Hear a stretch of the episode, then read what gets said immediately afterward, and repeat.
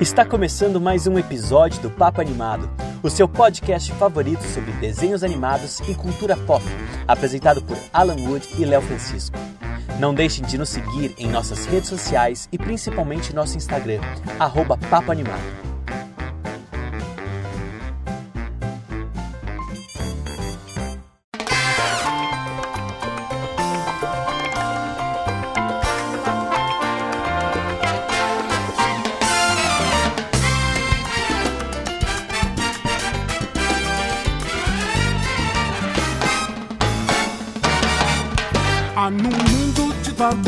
Perversos manipuladores, governantes que não sabem governar. Tantos reis que são tiranos e que com o passar dos anos, cada vez só sabem mais e mais roubar. Tá começando mais um Papo Animado. Eu sou Alan Wood e tô aqui hoje na presença dele de novo, né? Pra minha tristeza. Novamente. Eu, tô- eu juro que eu tô tentando tirar ele do podcast, mas tá difícil. Não achou nenhuma outra pessoa que me aguente. Léo Francisco! E aí? É. É que você Oi, tá? amigo, tudo bom? Ninguém te aguenta mais muito tanto tempo assim, né, Alan? Qual foi seu relacionamento maior que você já teve na vida até hoje? Ah, durou quatro meses. Então, querido, a gente já tá já estamos há mais de um ano aqui de, de podcast. Só eu te aguento. E aí, pessoal, tudo bom com vocês? A gente hoje vai falar sobre dois filmes que estão completando 20 anos, né, Alan? Bom, gente, a gente tá aqui com um convidado muito especial.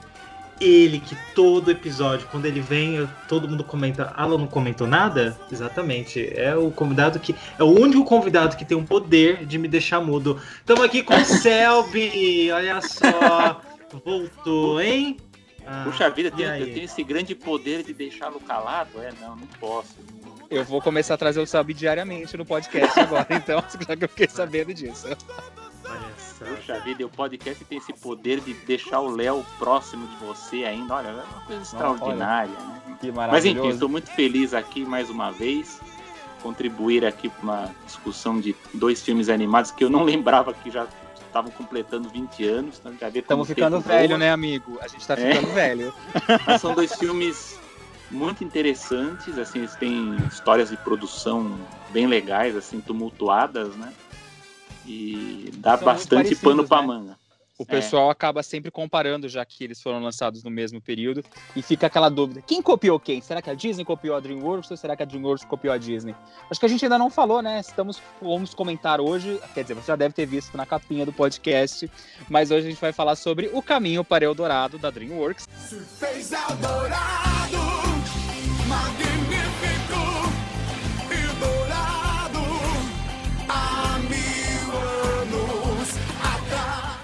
A Nova Onda do Imperador, o filme da Disney mais legal que você vai assistir nos últimos anos.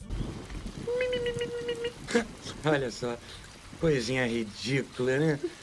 Olha, você não vai acreditar, mas essa lhama que você tá vendo aí já foi um ser humano. E não um ser humano qualquer. Esse cara era um imperador. Rico, poderoso e cheio de carisma. É. Essa é a história dele. Bom, aliás, minha história. É isso aí. Eu sou aquela lhama.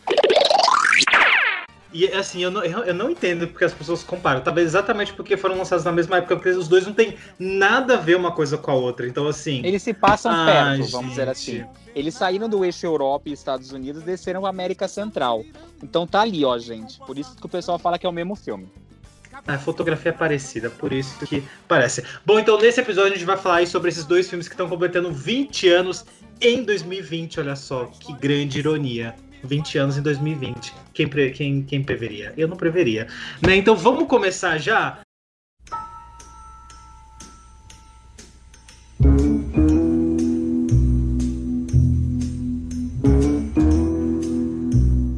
Vamos já vou começar a falar sobre O Caminho para Eldorado, que foi, uma, um- foi um dos filmes, foi uma das últimas levas né, de, de animações 2D né, da DreamWorks.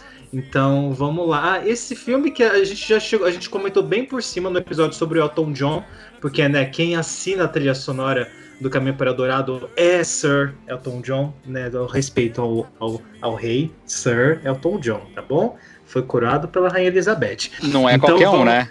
Não é qualquer um, aqui a gente trata com respeito, Sir Elton John. I am Miguel, And I am Tulio. And they call us Miguel and Tulio. Seven! Your dice are loaded! I will give you the honor of a quick and painless death. Hmm. But not with that.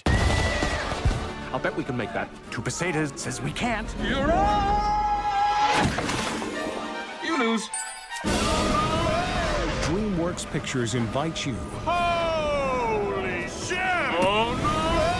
To join two friends on an incredible journey. We'll follow that trail. Bom, vamos então falar sobre o Caminho para o Dourado. Foi lançado aí no, nas férias de 2020. Ah, aliás, nas férias de 2000 no Brasil, mas qual que foi o lançamento dele exato nos Estados Unidos? Foi lançado um pouco antes, né? Foi lançado no dia 31 de março nos Estados Unidos e aqui demorou. Sempre tem aquela, aquele intervalo, é, tinha aquele intervalo grande de animações da DreamWorks no Brasil. É, teve animações que até demorou um ano praticamente para chegar por aqui. O Caminho para Dourado a gente também falou nessa, nesse episódio para quem quiser escutar do, do Elton John, a gente traz uma entrevista exclusiva que a gente fez com Maurício Manieri, que é a voz da trilha sonora. Maurício Manieri teve a honra, vamos dizer assim, de interpretar as canções que na versão original foram cantadas por Elton John.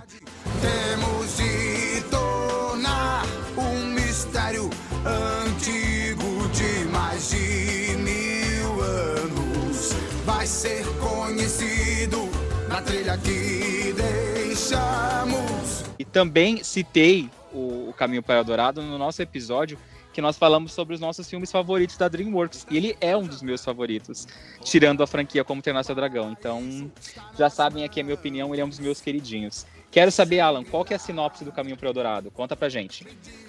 Túlio e Miguel são dois simpáticos vigaristas, olha só, simpáticos e vigaristas, ah, dá pra ser os dois, que vivem de pequenos golpes. A sorte começa a mudar quando eles ganham um mapa da cidade de Eldorado, também conhecida como a Cidade do Ouro. Ah, é a tradução. Só que eles têm um pequeno problema, estão presos no navio do explorador espanhol Cortés, após uma fuga ousada em que contam com a ajuda de um esperto cavalo chamado Altivo eu nem sabia que o cavalo tinha nome. Eles partem rumo à cidade perdida, mas suas dificuldades estão apenas começando. Olha só, parece que. Eles, eles chegam na cidade, tá, gente? No, nas novas parece que não, mas eles chegam na cidade, tanto que a história, a metade da história acontece, acontece dentro da cidade, né? Então, esse, essa é a sinopse, a sinopse são os 10 minutos é os é. 10 minutos iniciais do, do filme só. É, nossa, é, é, a pessoa assistiu 15 minutos do filme e fez essa sinopse. Mas enfim, eles chegam até o Dourado e aí começa a grande confusão, porque né, assim que eles chegam, eles são confundidos o quê? Com deuses, né? E aí eles não são, são só duas pessoas normais mesmo, mas eles se aproveitam da situação porque eles estão atrás do quê? De ouro, ouro, ouro, muito ouro. Olha, parece que eu tô falando igual aquele cara do, do Pocahontas, né? Nossa, calma. Olha só.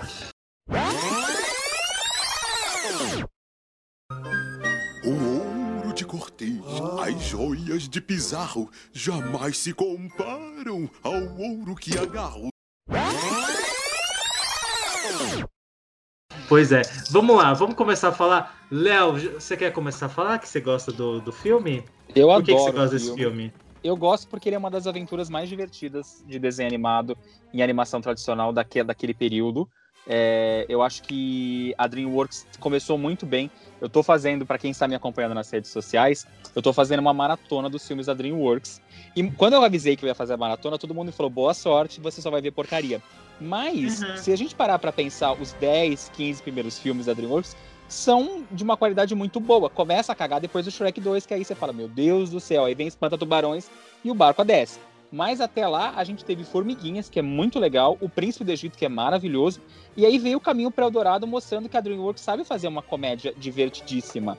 O filme tem bons personagens protagonistas. É, na versão dublada, se eu não me engano, eles são dublados pelo Guilherme Briggs. Eu não lembro o nome do outro dublador. Você falou então, que é então comédia? Eu Nossa. acho uma grande comédia, uma aventura de comédia, vamos dizer assim. Ah. Eu pelo menos me divirto pra caramba assistindo o filme.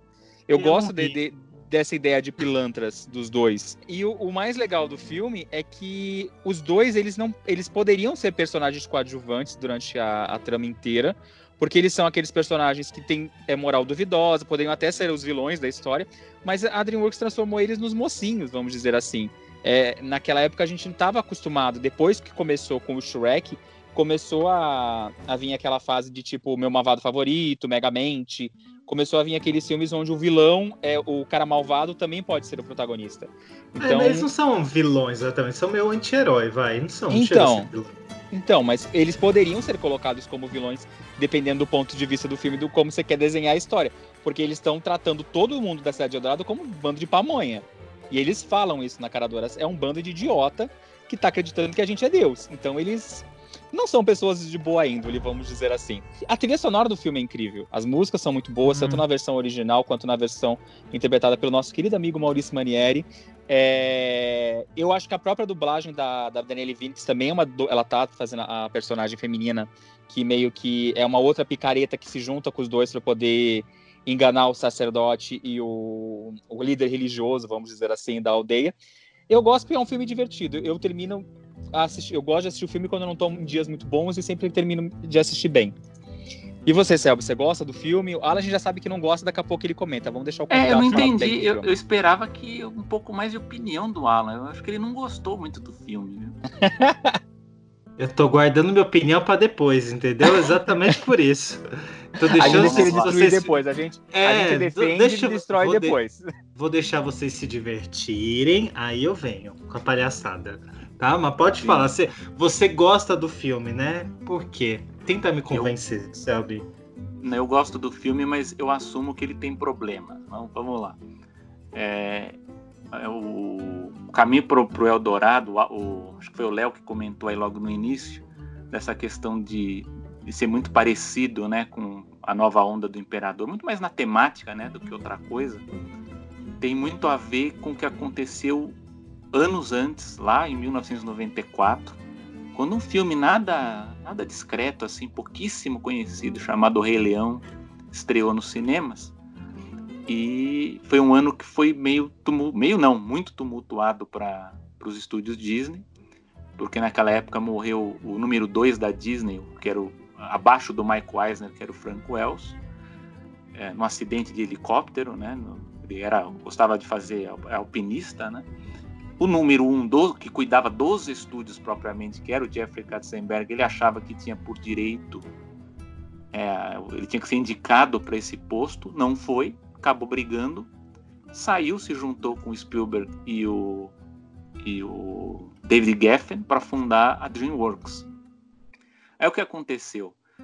Ah, quando o Rei Leão foi finalizado, acontece aquela história dos diretores assumirem outros projetos.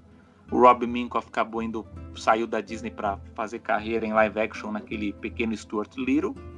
E o Roger Allers, que era o co-diretor, resolveu embarcar nesse, nesse no, no- no projeto que seria depois a nova onda do Imperador, mas antes chamava Reino do Sol, que falaremos depois.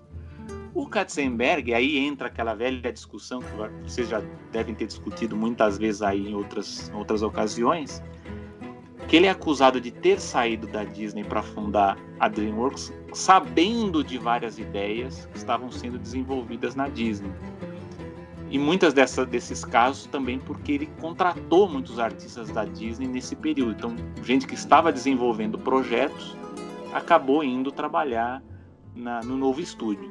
Um exemplo bem clássico disso que eu estou falando aconteceu com o compositor o Stephen Schwartz, que fez a trilha do as canções do Príncipe do Egito. Ele estava fazendo as canções da Mulan. E ele foi contratado quando ele estava trabalhando na Disney, né? Aí a Disney, quando soube, falou: "Ah, você vai ter que escolher, você vai ficar aqui ou lá. Ele acabou escolhendo a, DreamWorks porque o projeto era mais interessante. Mas enfim, ele soube de várias ideias, assim, é a, é a conta a lenda, né? Uma dessas histórias é o projeto das formigas, né? Que ele teria descoberto que a Pixar estava fazendo vida, a vida de inseto e acabou fazendo formiguinhas. Ah, e levou também esse projeto do que ele soube que o Roger Allers estaria fazendo esse projeto dos Incas ali aqui na América do Sul, falou vamos fazer um ah, um projeto, ela foi lá por volta de, de, de outubro de 94, que, né, que, que anunciou a DreamWorks, ele já anunciou na fundação que faria um filme sobre, sobre né, de, de- da América do Sul, então anunciou O Príncipe do Egito e O Caminho para Eldorado, e na época não era O Caminho para Eldorado que a gente conhece. Ele tem uma produção bem tumultuada, parecida com o que aconteceu com a Nova Onda do Imperador. Originalmente ele, ele contratou o Ted Elliott e o Terry Rossio, que eram roteiristas do Aladdin. Então você vê que é comédia, né? Só que ele deu um para eles um livro do Rio Thomas chamado Conquest, Montezuma, Cortez and the Fall Old México, para que eles adaptassem, fizessem uma animação uh, com base nesse livro, né? Então eles fizeram uma, um tratamento, eles fizeram uma sinopse, né? Eles se inspiraram numa série de filmes dos anos 40, 50 do Bob Hope e do Bing Crosby, que era, é, era tudo, todos os filmes chamavam Road to, né? Se vocês procurarem, tem esses filmes, né? Para dar uma olhada.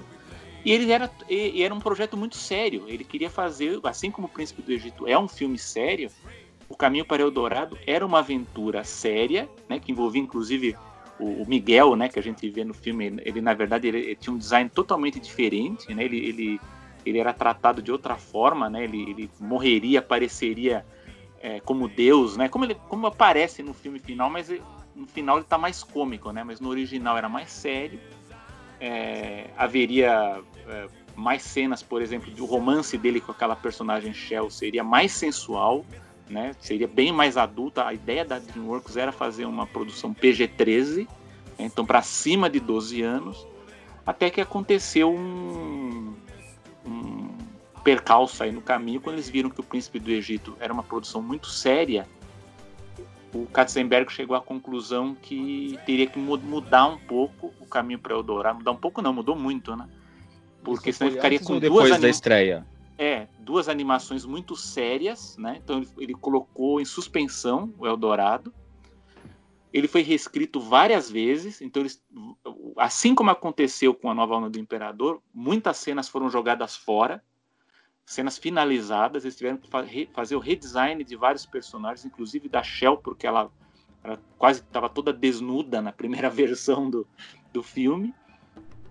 E tiveram que refazer, né, inclusive o, até na trilha isso teve que, que, ser alterado, né? Porque ele contratou Elton John também pensando no que ele tinha feito no Rei Leão, como vocês estavam lembrando aí do outro, do outro da outra edição do podcast, fez um grande sucesso. Ele falou: vou trazer o, o Elton John aqui para repetir a, a fórmula mágica. E, e não só o Elton tudo, John, como o Hans Zimmer, que fez a, exatamente, a instrumental. Então, chamou o Hans Zimmer. Com o Phil Collins, ele queria que repetisse o efeito do Tarzan, né? Ah, o tá. sucesso que ele fez com o Tarzan. E o Katzenberg fez isso com o Elton John em relação ao Rei Leão. Embora o Hans Zimmer, só para fazer um comentário rápido, eu acho que a partir dessa, dessa parceria na, na DreamWorks, não, a trilha é muito boa, eu gosto da trilha, mas eu acho que perde um pouco em qualidade porque o Hans Zimmer começa a trabalhar muito em parceria, porque ele abre aquele estúdio dele, né, com ele meio que supervisiona, né, uma série de, de compositores, tanto é que o, o Caminho para Eldorado tem um outro compositor, que é o John Powell. Curiosamente, são os trechos da trilha que eu mais gosto são do John Powell. E então eu acho que assim, eu acho que prejudica um pouco. Eu acho que quando é um compositor só que toma conta da trilha e, e faz uma trilha um pouco mais assim que ela consegue caracterizar cada personagem, eu, eu, acho melhor do que essa que é mais geral e derivada, né? Que ele vai, ele vai, ele, ele subordina né, a, a composição para a equipe dele. Né? Mas isso ele tem feito. Mas enfim, só para revisar e vocês poderem comentar um pouco, é, essas diferenças todas na produção, atraso, então ele era mais aventura, mais drama, é, se transformou numa comédia mais, puxou um pouco mais para infantil, eles não queriam mais adolescente, né? E isso causou uma briga interna, né, com com os diretores originais. Os diretores originais eram Will Finn, que depois dirigiria, era um veterano animador da Disney, que depois teria faria a direção do do Swearing Bullets, que depois que é um outro projeto problemático que virou a Mencavacatu's, era o Will Finn e o David Silverman, que foi diretor de vários episódios dos Simpsons, né? Então os dois eles acabaram se desligando do projeto e eles foram substituídos pelo Don Paul e o Eric Bergeron, que, digamos assim, pegaram a bomba para arrumar. E, segundo dizem, o próprio Katzenberg teria co-dirigido o filme durante uma época, embora ele não tenha sido creditado. Então, ele não está como diretor, até porque ele é o produtor, né? Mas a produção em si, ela, ela, ela foi bem tumultuada. E aí, vocês têm comentários? Então, é que o Tim Rice também participou da trilha sonora, né? Ele foi letrista, né? Foi letrista, junto com, com o Elton John, O né? Elton John. Porque ele, ele tá muito presente na trilha, né, o Tim Rice. Que também trabalhou em Aladdin, se eu não me engano, né? Sim, ele fez, a, ele fez as canções que o Howard Ashman não, não, não pôde colaborar. Ah, sim. Então, então, gente, tem aí esse, né, co- como o Sebo comentou, tem essa personagem aqui, a Shell, que inclusive ela é bem sexualizada, mesmo nessa, nessa na versão final, ela ainda é um pouco sexualizada, né? Você, lo- logo quando ela aparece, assim, tem umas cenas, né, que ela tá meio sensualizando. Ela tem essa vibe meio Meg, assim, às vezes meio Megar, assim, do Sim. do, do, do Hércules. Inclusive, dá pra ver várias referências assim de outros filmes da Disney no Eldorado. Tem, assim, quando eles chegam na ilha, me lembra muito quando o Simba tá, no, tá junto com o Timão e Pumba cantando Hakuna Matata, sabe? Toda, toda aquela sequência do Hakuna Matata. Quando eles encontram os índios, me lembrou muito Pocahontas, assim. Eu vejo muitas referências de, de cenas da Disney acontecendo em Eldorado, então dá pra sentir muita a referência, a- a- as referências dos clássicos Disney lá, né? Mas eu, particularmente, assim, a trilha sonora, gente, eu não consigo gostar dessa trilha sonora. E eu, eu- poxa, poderia ser o, o que poderia me fazer gostar do filme. Tipo, ah, não curto a, o, a narrativa, mas curto as músicas. Mas eu não curto nem a narrativa e nem as músicas, né? É quando eu começo a falar desse filme. Eu não consigo gostar desse filme. E, sabe, eu, fui, eu lembro que eu, eu já lembro que eu já não gostava desse filme. Aí eu fui reassistir essa semana. Lembrei que realmente não gosto desse filme, sabe? Tipo, me deu sono, não conseguia rir. Ah, ria de um negócio ou outro. Mas olha, pra mim não, não rolou. Caminho pro Eldorado, as piadas pra mim não colam.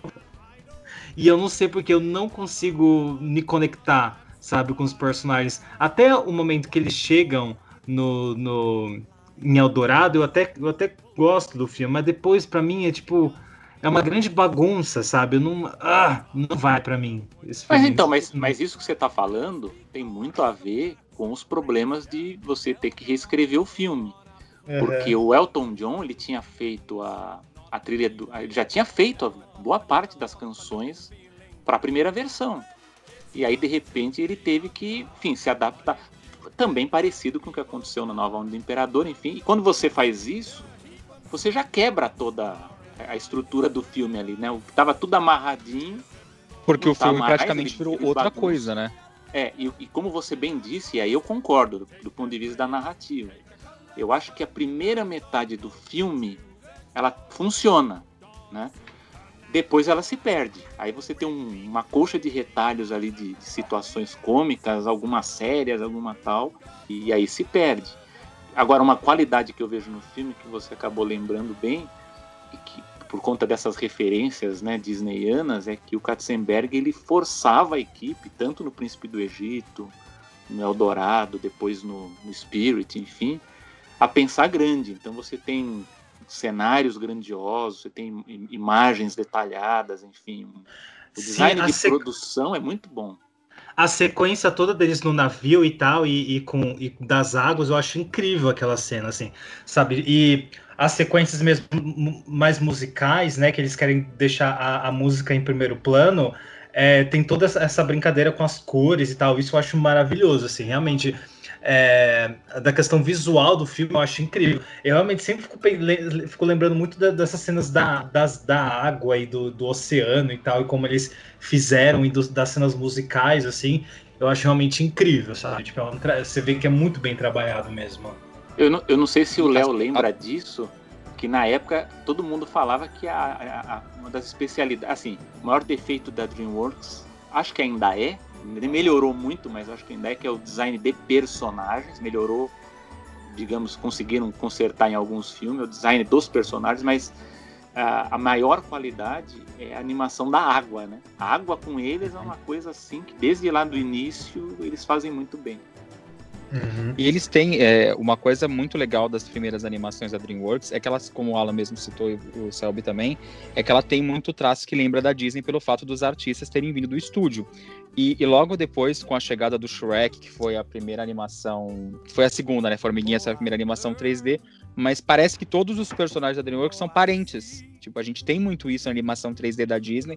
A gente até brincou no episódio passado das notícias que o fato da nova princesa Raya, ela não parece ser uma irmã, da, uma irmã nova da Rapunzel, e da, da Elsa e da Ana, eu gosto muito desse visual das animações tradicionais da DreamWorks. E eu, andei, eu tava dando uma pesquisada aqui, é, a cena inicial, é, eu, eu, na época do lançamento do filme, foi comparada pelo Estadão com o filme dos Beatles, o Yellow Submarine, de toda aquela parte psicodélica. Então tem vários momentos que isso eu gosto no filme, porque ele sai da caixinha. Ele é uma animação que mistura animação tradicional muito grande tem algumas coisas de animação feita por computador, mas eu gosto daqueles momentos que dá o estalo, quando principalmente começam a tocar as músicas, que parece que vira outro filme. Parece que a animação é completamente diferente e também é uma animação tradicional. Eu tava vendo aqui que parece que para animar o, o Túlio sozinho, é, foram contratados 17 animadores e o Miguel 15. Então foi uma animação que a, a DreamWorks acredito que deve ter apostado bem para poder investir na, na técnica e na qualidade, né? É, como você bem lembrou, muita gente veio da Disney. O Katzenberg, ele. Aliás, por um lado, dizem que isso ajudou meio que depois a estragar todo, todo o esquema de produção da Disney, porque os orçamentos começaram a estourar, porque o Katzenberg começou a oferecer muito dinheiro para levar os animadores para a DreamWorks e a Disney, em contrapartida, teve que oferecer mais dinheiro para esse pessoal ficar na Disney.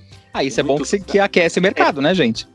Sim, só que o que aconteceu? Isso acabou virando gatilho para justificar que os filmes ficaram muito caros e eles começaram a quebrar tudo, a cortar tudo, né?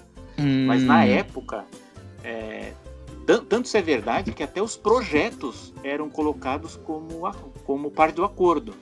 Então, por exemplo, o próprio Planeta do Tesouro é, ele foi produzido como parte de um acordo para que os diretores ficassem na Disney, porque o Katzenberg tinha oferecido para o Ron Musker e o Clements, né, que, que eram os diretores da Pequena Sereia, do Aladdin, e eles fizeram depois o Hércules, né?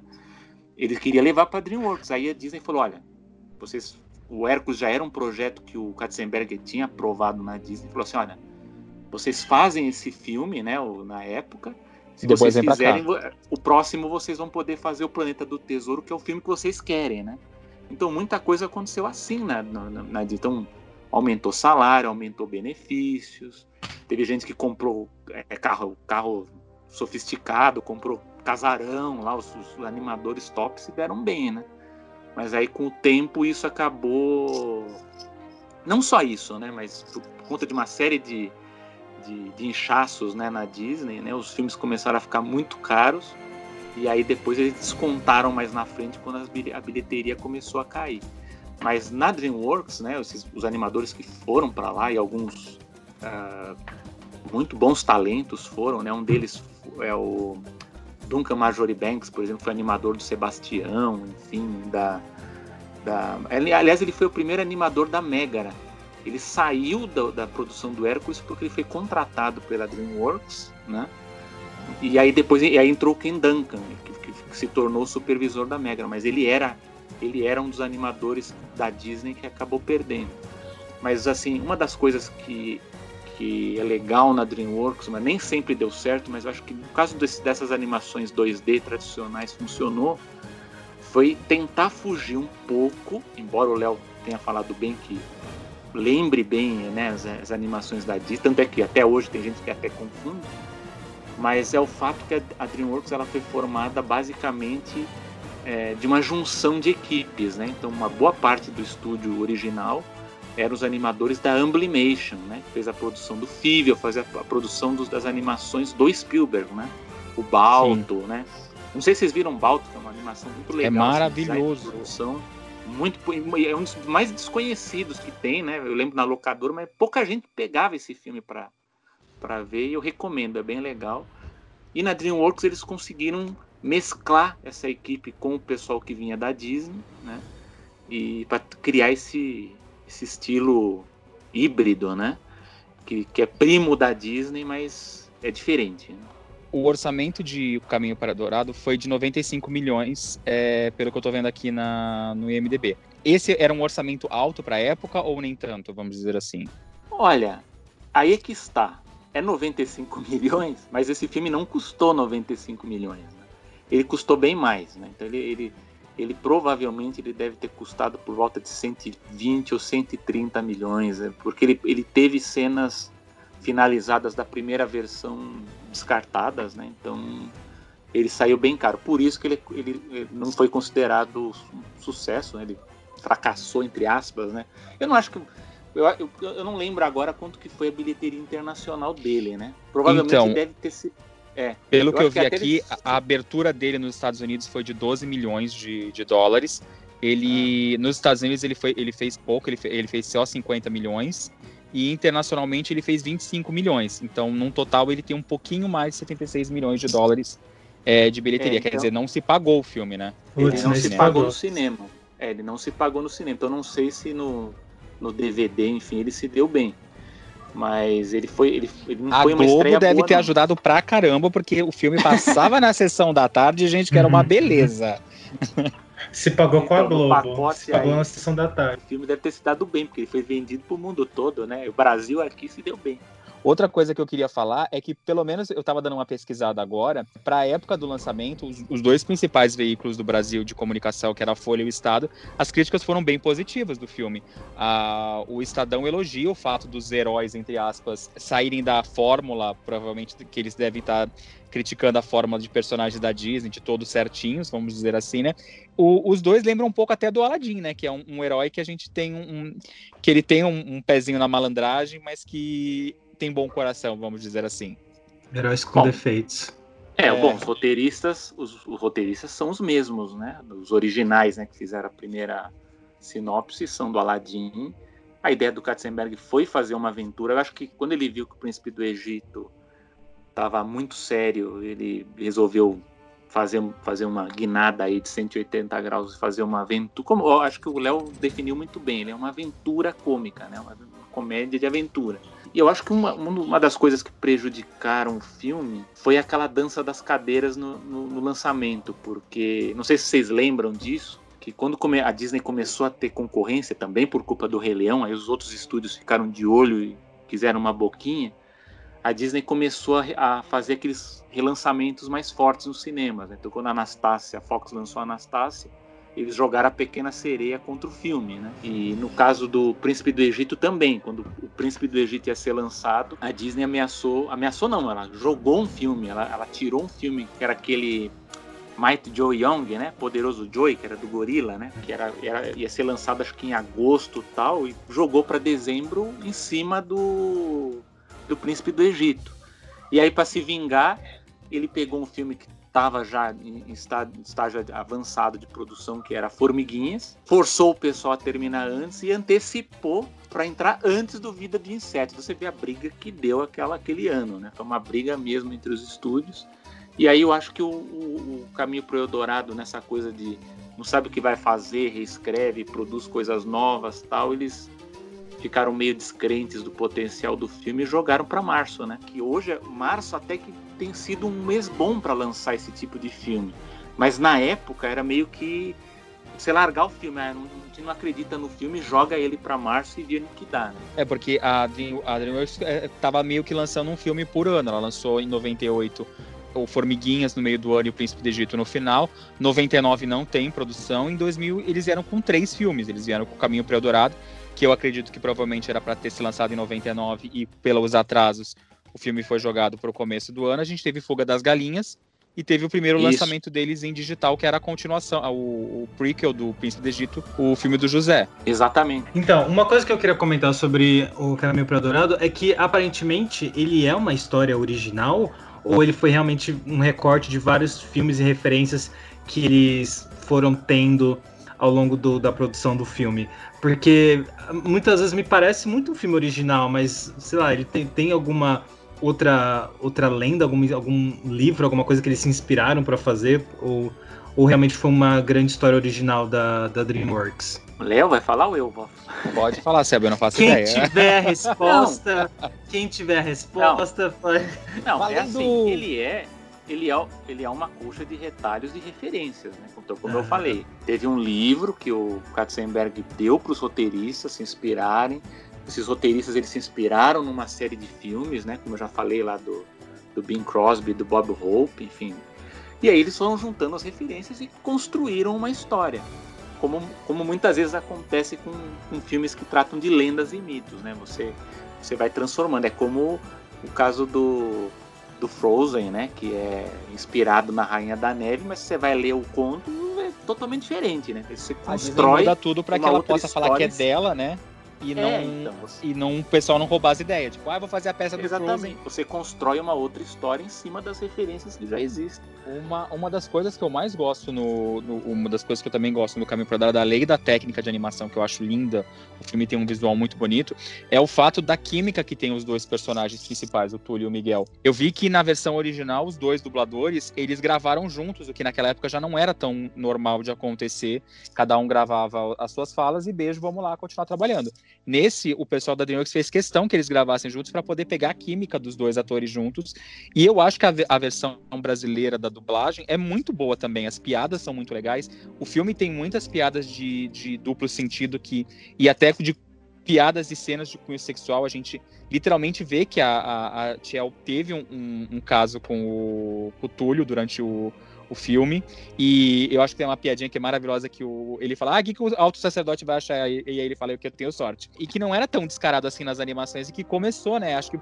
Será que pode ter sido um pezinho pro Shrek chegar depois? É, aliás, você lembrou bem, o Kevin Klein e o, e o Kenneth Branagh, eles gravaram juntos, mesmo que é uma coisa que, que não acontece, né, normalmente, quando os atores vão gravar as vozes para os filmes, né? Mas eu não sei se teve ligação com o Shrek, porque o Shrek também foi uma produção que teve muita reviravolta também, eles estavam estavam com uma outra cabeça. Mas no caso do Eldorado, sim, eles mantiveram algumas das características da versão original, mas eu acho que como o Alan falou, eu acho que da metade pro filme, até um pouco antes, o filme ele acaba se perdendo um pouco do que, que ele quer, né? E até mesmo qual que vai ser a linha de a linha narrativa dele, né? A gente só vai saber o que o que, vai acontecer mesmo lá, qual que é o objetivo lá no finalzinho. E Então, uma, é uma pergunta que eu ia te fazer, Selby. As cenas canceladas, as cenas que foram cortadas do filme, elas não estão presentes no, no- nem no DVD nem no Blu-ray. Elas já foram divulgadas em algum momento, nem que seja de forma ilegal, ou nunca foram divulgadas para o mundo? Eu nunca vi os vídeos no DVD não saiu, não lembro de, de ter saído nenhum DVD, mas eu lembro que saíram stills, né? As, as fotografias dessas cenas num daqueles sites que existiam há muitos anos que não eu nem lembro mais o nome dos sites, mas eh, vazava essas cenas cortadas, né, dos filmes e eu lembro que no Eldorado algumas delas a gente via as fotos, então eu sei que elas existem, né? Mas a, a DreamWorks ela nunca liberou essas, essas imagens pra gente ver. Ah, não tem mais sites bom como antigamente que o pessoal, os animadores vazavam conteúdo dos Não, desenhos agora, agora é o animados. estúdio que vaza e finge que não fez isso. né? Não é? Outra curiosidade legal sobre a trilha sonora que eu tava pesquisando aqui é que os Backstreet Boys e o pessoal da banda Eagles é, fizeram vocais de apoio para algumas canções. Os Backstreet Boys fizeram para Friends Never Say Goodbye e os Eagles fizeram para uma outra música que eu não vou saber pronunciar o nome. Uma coisa Without questions. questions. Without Isso, essa mesmo. questions. Isso, obrigado, Alan. Mas, mas, ela, mas, ela, mas ela tá na trilha? Tá. Ah, sim, é verdade. É o Friend Never Say, Never Say Goodbye é com o Backstreet Boys, é verdade. Never say goodbye.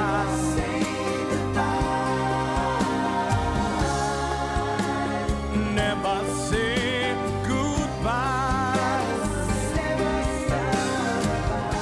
Que é a música Mas do é- final, né? Que eles estão mesmo que se despedindo um do outro.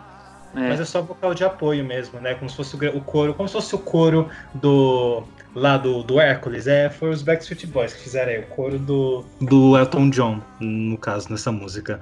Inclusive eu queria aproveitar e falar sobre o Túlio e o Miguel também, já que vocês falaram é que pra mim eu não consigo ver um sem o outro. Pra mim os dois são a mesma pessoa com corte de cabelo diferente. Realmente, assim, a química é tão boa que pra mim, se, se botar um cabelo do outro, eu não sei quem é quem. Pra mim, os dois são a mesma pessoa. Eles têm o mesmo Tem humor, eles falam do mesmo também, jeito. gente. Eles fazem as mesmas coisas, pra mim, eles sabem. Falta um pouco de personalidade, sabe? É, parece aquele meme do, do, do- casal gay de São Paulo. Será que são, será que são irmãos ou namorados? São tão parecidos?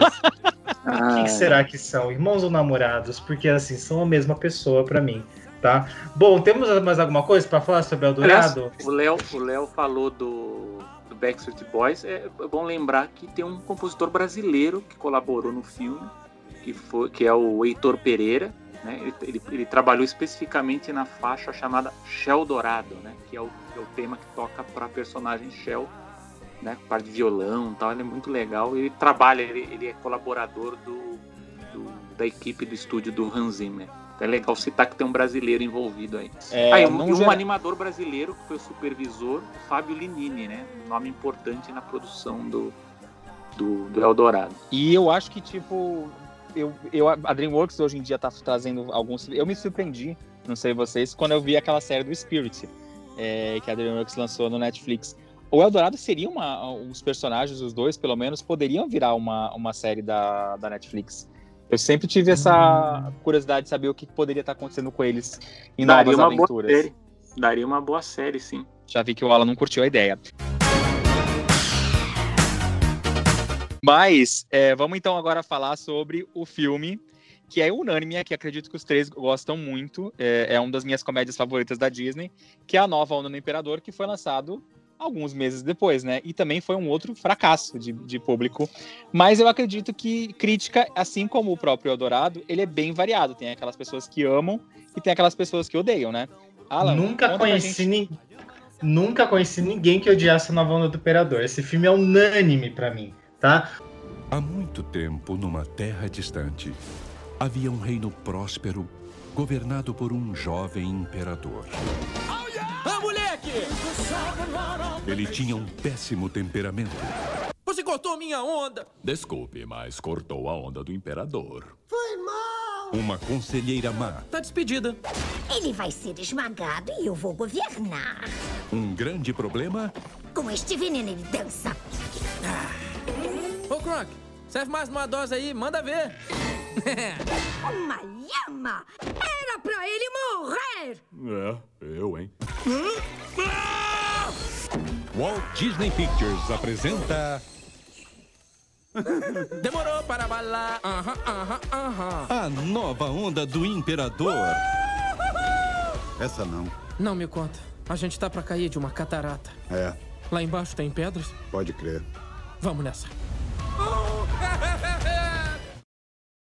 O jovem arrogante imperador Cusco é transformado em uma lhama por sua poderosa mentora chamada Isma, também conhecida como Marieta Severo.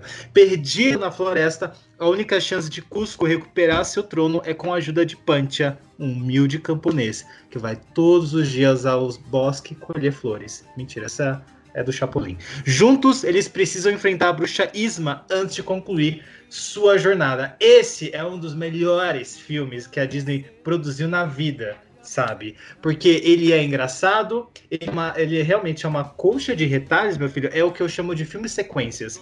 Que você vai ver, né? Um monte de sequência amontoada que no fim vira uma grande história, não é mesmo? De muito humor. É humor e piadas, podia ser isso, né? A nova onda do Imperador. Humor e piadas é o nome desse filme, né? Porque você vê pra rir mesmo, é uma piada atrás da outra. Vamos então falar sobre a nova onda do Imperador, que estreou nos Estados Unidos em dezembro e também estreou aqui no Brasil em dezembro, né? Foi.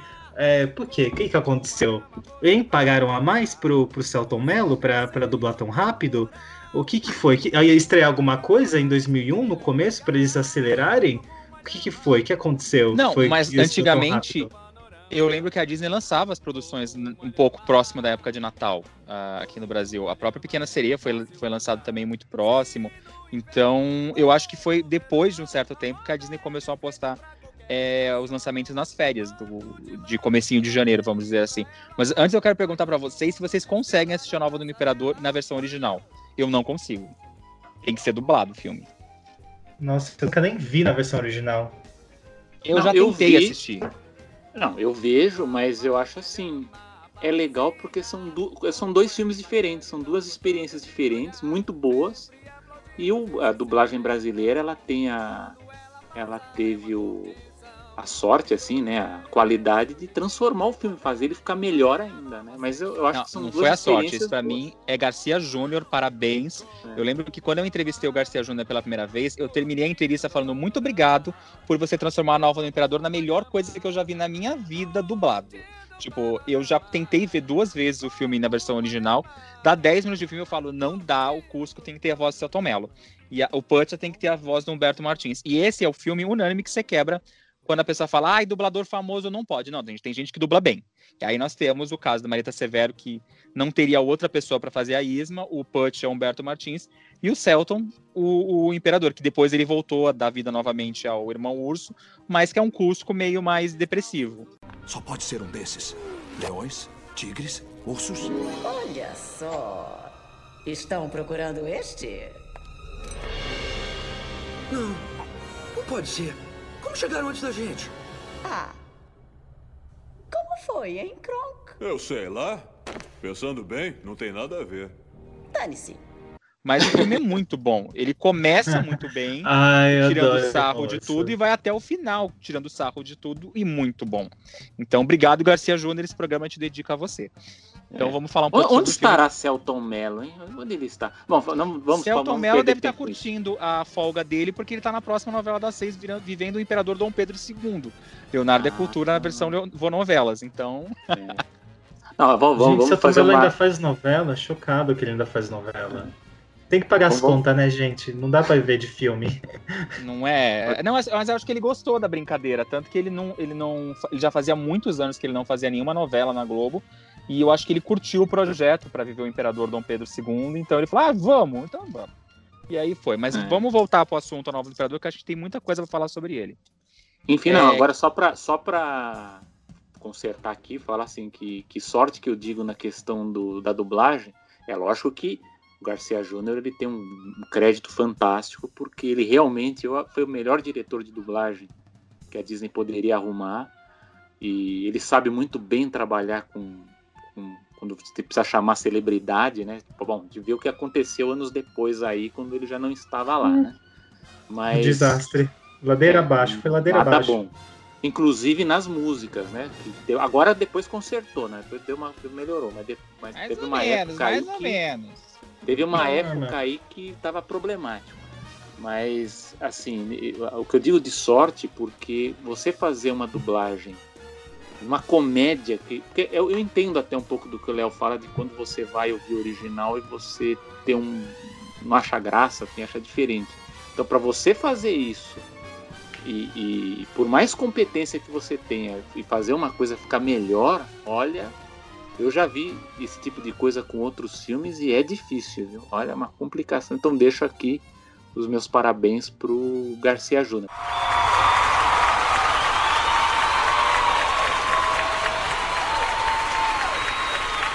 Vamos, vamos, vamos lá, o que que vocês querem comentar? Vamos falar um pouco sobre. Você já citou um pouco no começo do, do, do episódio hoje, que a, toda a produção do Nova do Imperador foi bem tumultuada. Eu queria que você falasse um pouco É. sobre isso. É, o filme era para se chamar originalmente O Reino do Sol, né? e ele também tinha uma temática muito mais adulta e não tinha nada a ver com o que a gente viu hoje, né? Ele era, bom, como eu falei, o, o- o diretor original dele era o Roger Allers, que era do Rei Leão. O produtor ficou sendo o Randy Fulmer. E a história era totalmente diferente do que a gente vê na Nova Onda do Imperador. Então, é baseado, enfim, na, na- na cultura inca, né? Assim, só para dar um início, porque é um- é- a sinopse é uma sinopse muito longa, né? É uma história de um deus chamado Supai, né? Que dominava a Terra. E aí uma outra entidade lá chamada Viracocha, ela cria um, um, um deus do sol, né? Que, que imprisiona né, esse Supai nas profundezas da Terra. E o Inti cria os Incas, que devem construir uma cidade ali naquela, naquela região para impedir que esse deus Supai escape. Né? E aí por isso que aquela, aquela, aquele, aquela cidade se chama Reino do Sol. Ah, o Pátia existia nessa versão original, né, como cuidador ali de lhamas, né? Basicamente, a, a história original era uma espécie de é, é, príncipe o mendigo, né? Aquela coisa de troca de, de, de lugar, né? Quer dizer, o príncipe, o príncipe mendigo depois, quando foi adaptado, né? Mas originalmente ia ser uma, uma, uma troca diferente. Ia ter um imperador chamado Manco, que teve que ser trocado de nome porque descobriram que manco aí, em algum idioma significa órgão sexual feminino. Acho Aí que era no Japão ou na China, né? É, aí eles mudaram para Cusco, né? E no final das contas a Isma, né? Ela, ela, ela quer, enfim, trazer de volta a beleza dela e para isso ela precisa matar o imperador Manco e, enfim, libertar esse Deus Pai. Quando uma mulher, ao envelhecer, vê que os homens a deixam de venerar, melhor evitar a luz do sol, andar tão somente sob o luar. Mas também a lua, como nós, sei que um dia irá morrer. Por isso reza sem cessar, para a luz desse sol se perder. A história era muito séria. Eu entendo, a gente, a gente, tem que entender o contexto também. Eu não vou contar a sinopse inteira aqui, porque ela é longa, e justamente por ela ser longa que eu acho que trouxe complicação para o filme. Porque eu acho que o Roger Allers, ele estava vindo no contexto daquelas produções mais adultas, mais sérias que a Disney estava fazendo na década de 90. Então você tinha o Rei Leão, tá, ele, tava, ele viu que estavam fazendo Pocahontas, o Corcunda de Notre Dame, é, logo depois estava vindo Mulan, que Mulan originalmente era uma história mais séria do que, do que acabou sendo, né? Mulan era uma coisa totalmente diferente. E aí ele fez, ele quis, enfim, desenvolver uma história que fosse épica, né? Fosse fizesse par com aquelas outras produções que estavam ali na linha de produção. É, só que, do, enfim, foi passando o tempo e uh, viram que a coisa não estava dando muito certo, né? Os executivos começaram a, a bater o pé ali, que tinha que mudar algumas coisas, né? Uh, essa história também do, do, dentro da história não estava funcionando a coisa do príncipe mendigo de, de mudar de lugar tal. Assim, resumindo, a história estava complicada demais, séria demais, e eles achavam que não tinha potencial para ser um blockbuster como eles queriam, né? Porque já estava tendo aquela coisa de dos filmes é, estarem perigando cair a bilheteria porque estava tendo mais concorrência. Os outros estúdios, a Warner, a Fox, a própria DreamWorks, elas estavam aparecendo, né? Então, no final das contas, chegou um momento que a produção foi interrompida, né, por alguns meses. É, a, a, o Michael Eisner, enfim, a equipe ali cuidava na parte executiva assim, ao invés de cancelar como o filme já estava já estava em produção há algum tempo, com cenas já finalizadas, eles deram um tempo para que a equipe, a equipe de produção refizesse a história, consertasse o filme e se conseguissem uma solução razoável, eles permitiriam que o filme continuasse. Eu não sei se vocês sabem desse detalhe interessante, mas que quando um filme paralisa, ou ele é cancelado, muitas vezes os animadores perdem emprego, né? Porque você deixa acaba a produção, eles são mandados embora. É, como o, esse filme O Reino do Sol ele teve que ser interrompido, é, para que a equipe não fosse demitida, enfim, né, ficasse ali sem fazer nada, eles deram para essa para essa equipe alguma coisa para fazer. E o que eles fizeram foi o seguinte: olha, o que que tá, o que que tá pronto aí para ser produzido. Na época, o Eric Goldberg, que muita gente conhece por ser o animador do, do gênio, né, do Aladdin, ele estava ele tava criando um curta-metragem é, inspirado nos traços do ilustrador Hal Hirschfeld e baseado na, na, na composição Rhapsody in Blue do Gershwin. E já estava tudo pronto o storyboard. Quando eles viram que estava tudo pronto, o Roy Disney, que na época o sobrinho do Walt Disney era o chefe do estúdio, falou assim: Olha, eu acho que isso aqui tá, seria bom para o Fantasia, porque eles estavam produzindo naquela época o Fantasia 2000. E aí toda a equipe que estava fazendo o Reino do Sol ficou ali, eu não sei se foram quatro meses ou seis meses, produzindo o Rhapsody in Blue. Então, se a gente tem aquele segmento de Fantasia 2000, é porque o Reino do Sol teve problemas de produção. Nossa. Enfim, passando esse tempo, o os, os roteiristas, a equipe conseguiu é, refazer a, o filme. É, o diretor original não gostou, ele queria uma coisa épica, séria, e a nova versão é, não era o que ele queria.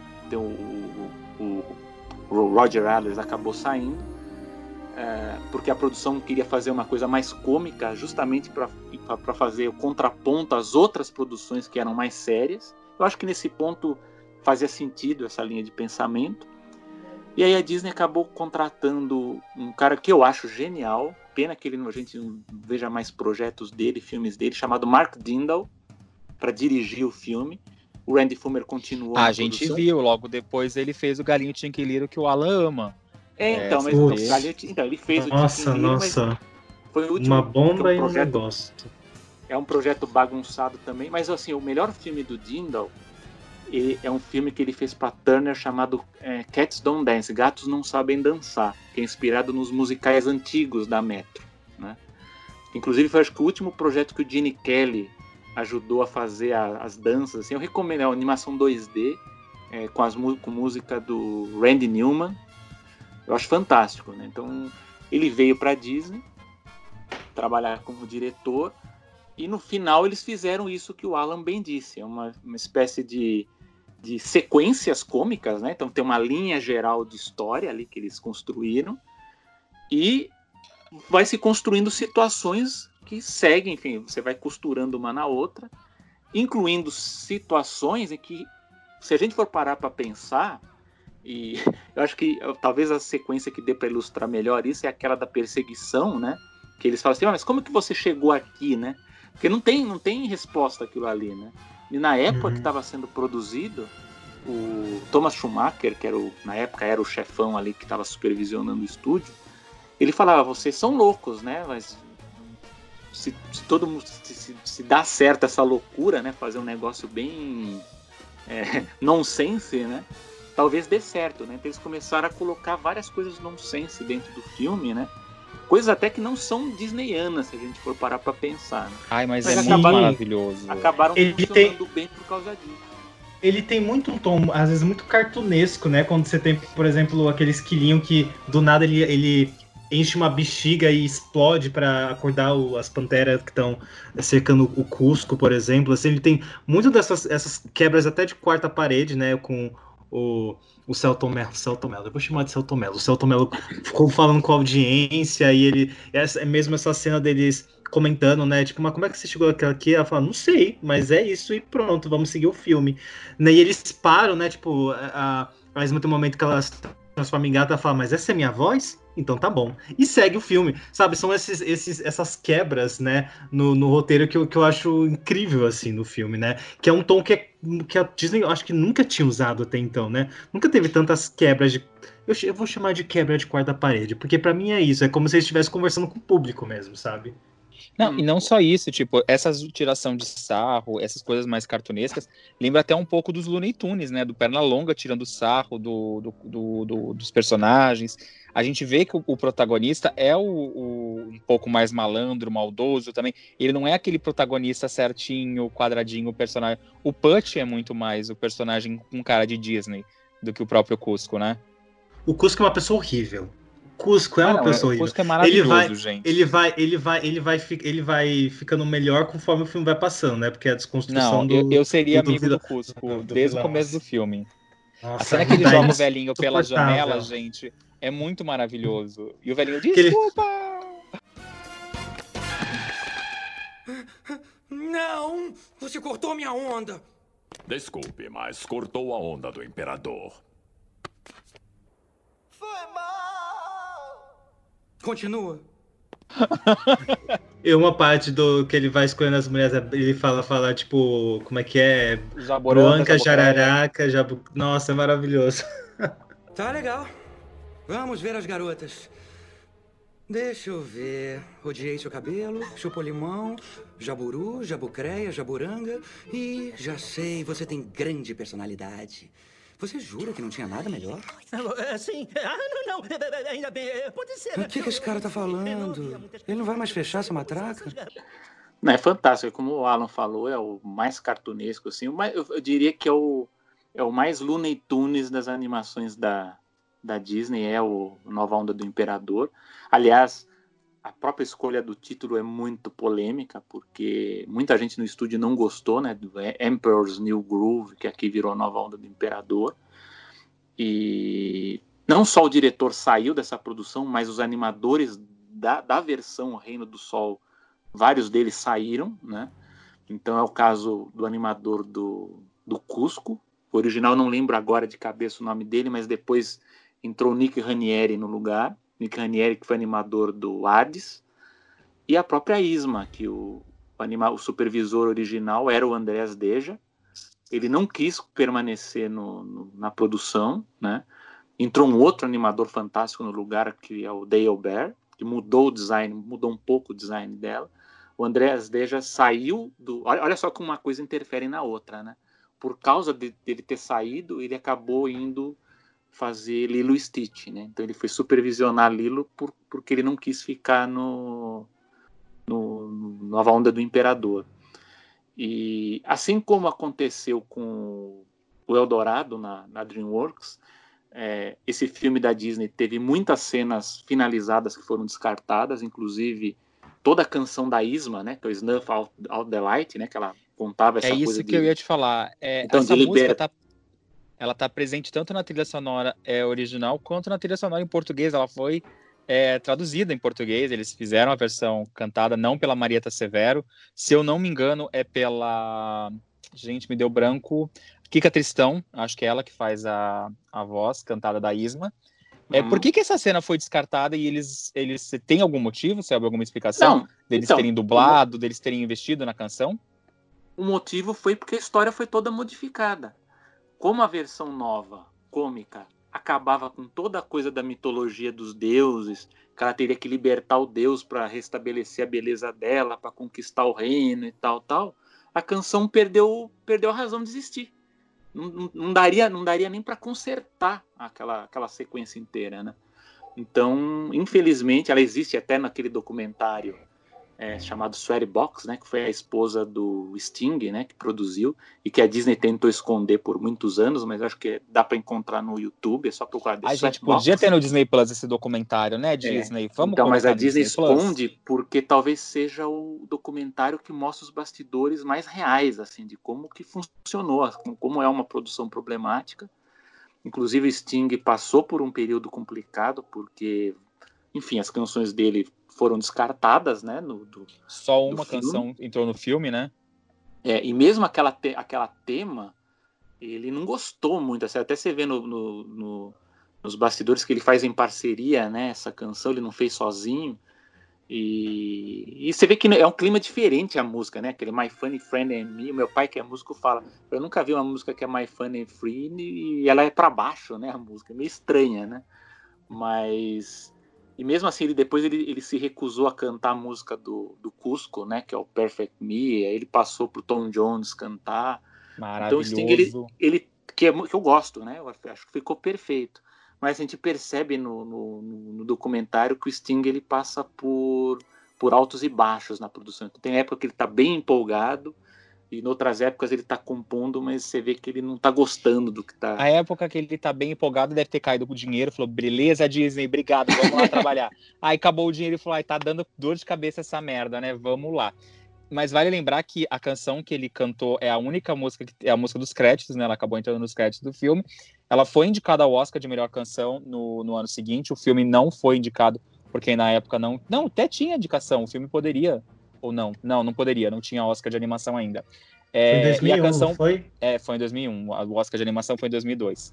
É, mas vale lembrar também que ela perdeu a, a, por uma canção do Bob Dylan, do filme Wonders Boy, né? Naquele ano. Exato. A interpretação foi bem simples também dele no, no Oscar, se eu não me engano.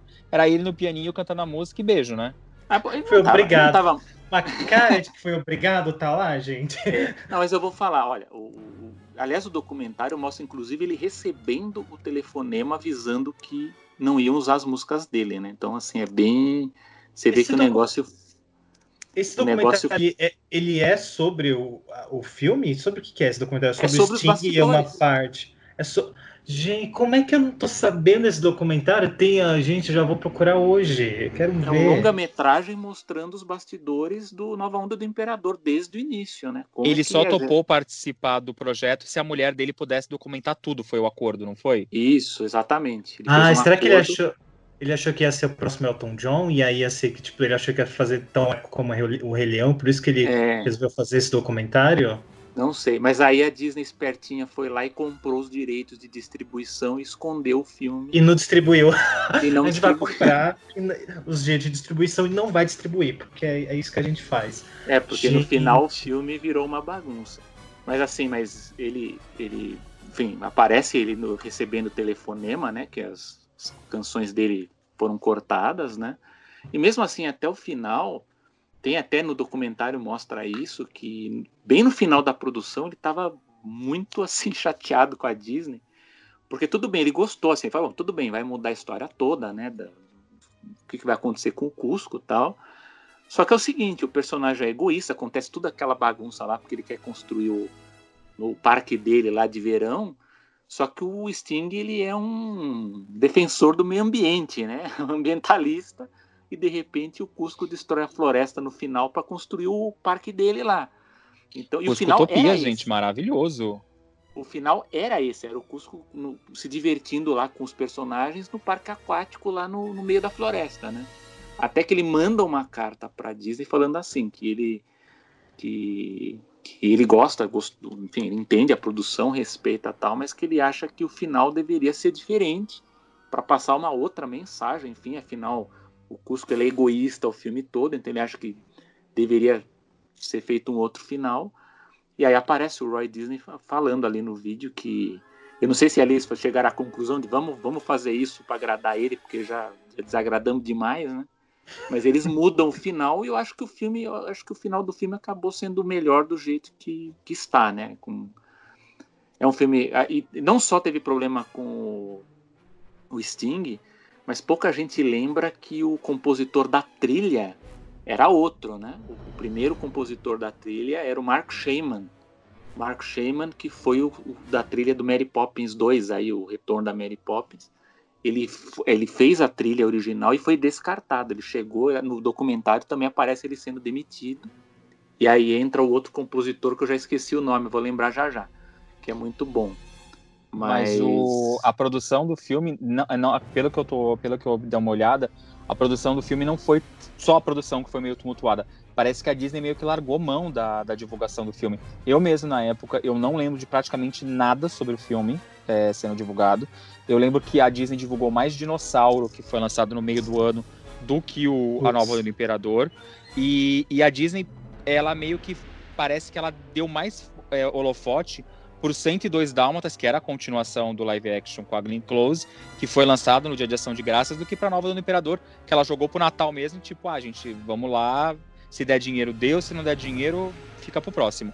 E, e parece também que a Disney colocou o trailer de Atlantis na, com as cópias, né? Eles já estavam começando a, a preparar a campanha, tanto no, nos cinemas quanto no, no DVD. Exato. É, agora lembrei o nome do, do, do substituto do Marco Shema na trilha, é o John Devney. E eu lembro que aqui no Brasil, nos Estados Unidos, eu acho que o filme estreou em 15 de dezembro. E aqui eu acho Isso. que foi dia 29, né? Foi- eu lembro que foi bem no Isso Natal mesmo. que estreou. Foi. Foi depois. E a pré-estreia foi um pouco antes. Mas é, realmente a Disney não fez nenhuma divulgação. Não só isso, ela, não, ela, ela, ela fez uma divulgação pífia. E quando estreou o filme, ela praticamente retirou todo o marketing. Ela só fez, ela fez isso poucas vezes na, assim, na, na história do, do estúdio. A outra vez que a, que a Disney fez isso foi com o Bernardo e Bianca na Terra dos Cangurus. Quando eles perceberam que o primeiro final de semana foi ruim, eles, a Disney mandou cancelar toda a campanha publicitária. Tudo que estava na TV, em jornal, revista, eles mandaram cancelar. E com a nova onda do Imperador foi parecido, só que eles não contavam que teria uma propaganda boca a boca, né? E no segundo final de semana fez mais bilheteria que no primeiro. É, o filme abriu nos Estados Unidos fazendo uma bilheteria de quase 10 milhões, 9,8 milhões. Nos Estados Unidos, é, a- o boca a boca foi bom, porque ele começou, vamos dizer assim, com 10 milhões, mas ele fechou com quase 90, 89,3. Internacionalmente, o filme foi praticamente igual, fez 80 milhões, e o filme, no geral, ele fez quase 170 milhões de dólares. Então, acredito eu que ele deve ter se pagado só nos cinemas. Eu acho que sim, talvez. Agora eu não sei quanto que eles gastaram de com marketing, enfim, outros gastos aí distribuição. Mas assim, a gente tem que levar em conta a mesma coisa do Caminho para Eldorado.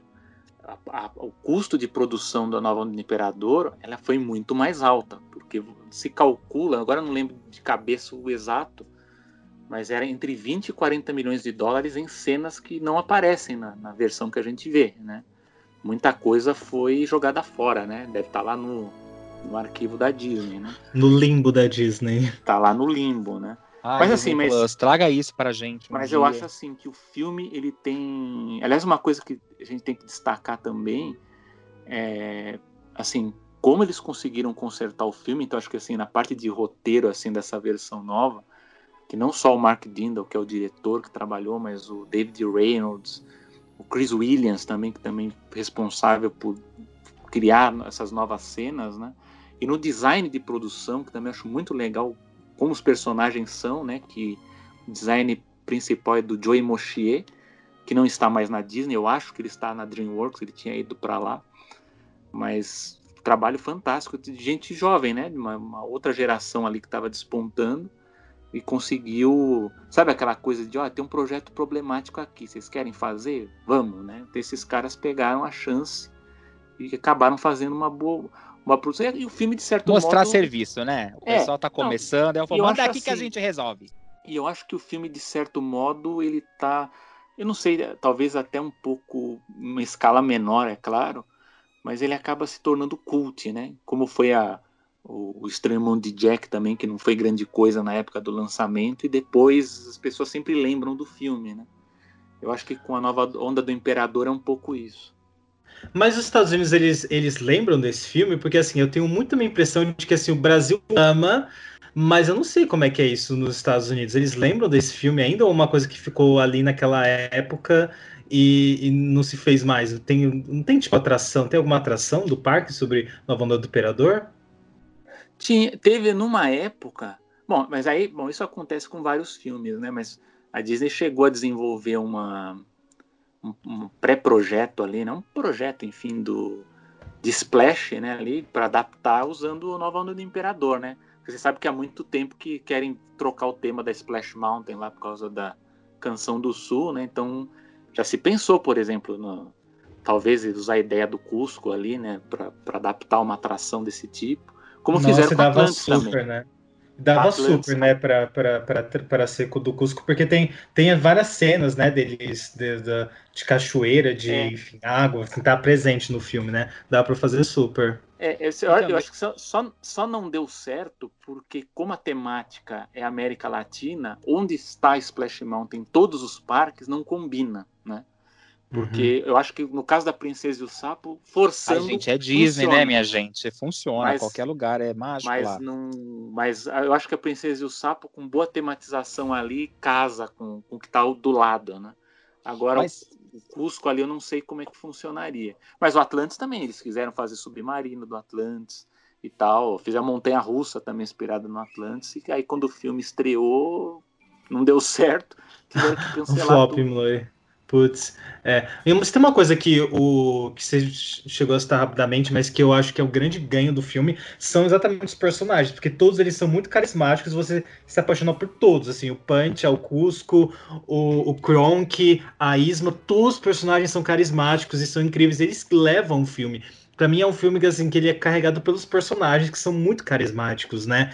E assim, eu acho que é um dos melhores destaques do filme, assim, porque eu sempre saio apaixonado por todos os personagens, não tem nenhum que seja mais ou menos, todo mundo brilha naquele filme, né? E ele tem poucos personagens, né? É, a gente, se Uhum. você for pensar num lado, tem os quatro protagonistas, que é o, o, o, o Cusco, o Putch, a Isma e o Krunk.